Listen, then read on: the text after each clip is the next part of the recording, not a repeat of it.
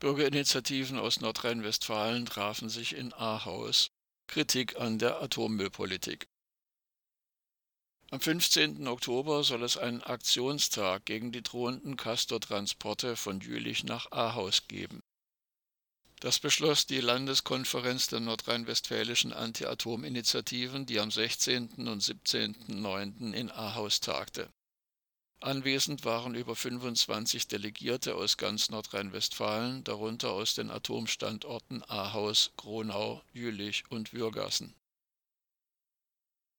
Die beschlossenen Protestaktionen wenden sich gegen die Pläne, rund 300.000 Kugelbrennelemente des stillgelegten Jülicher Versuchsreaktors AVR mit insgesamt 152 Castortransporten von Jülich nach Ahaus zu verschieben die Initiativen sind übereinstimmend der Meinung, dass diese gefährlichen Straßentransporte unterbleiben und die Castor-Behälter mit dem hochgefährlichen Atommüll stattdessen in einer neu zu errichtenden Lagerhalle in Jülich mit drei Meter dicken Außenwänden untergebracht werden sollte. Doch dieser dringend benötigte Neubau werde sowohl vom Atommüllbundesamt BASE als auch von der Jülicher Entsorgungsgesellschaft JEN seit zehn Jahren systematisch hinausgezögert. Zitat Die geplanten Transporte sind nicht nur riskant, sie sind zudem unsinnig, erklärte ein Sprecher der Initiativen. Weiter im Zitat Die Kugelbrennelemente sind in der vorliegenden Struktur, die nicht einmal sauber deklariert ist, keinesfalls einlagerungsfähig. Sie müssten abgereichert und konditioniert werden.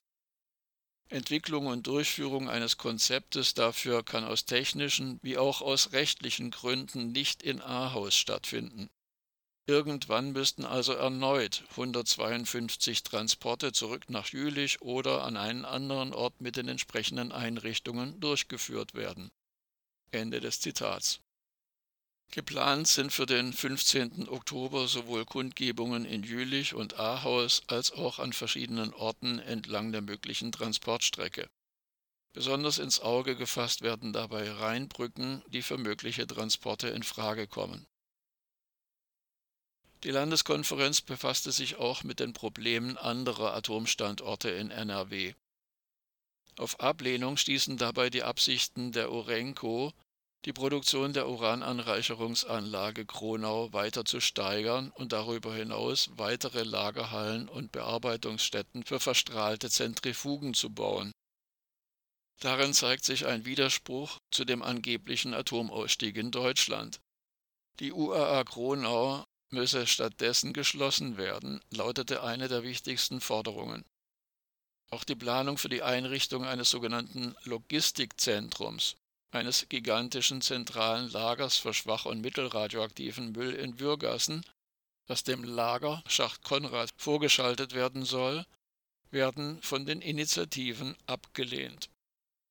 Bauliche Probleme und wiederholte Verzögerungen zeigen, dass das stillgelegte Erzbergwerk Schacht Konrad als Atommülllager völlig ungeeignet ist. Zudem ist das in Würgassen vorgesehene Lager laut einer Studie der Länder NRW und Niedersachsen völlig überflüssig. Kriterien des Bevölkerungs- und Strahlenschutzes blieben bei seiner Planung gänzlich unberücksichtigt. Bei der Konferenz wurde der Blick auch über die Landesgrenzen hinaus gerichtet Kritik gab es daran, dass für die Brennelementefabrik im benachbarten Emsland weiterhin Lieferverträge mit Russland abgeschlossen würden. Besorgnis lösten auch die Ankündigungen aus den Niederlanden aus, Atomkraftwerke wieder in Betrieb zu nehmen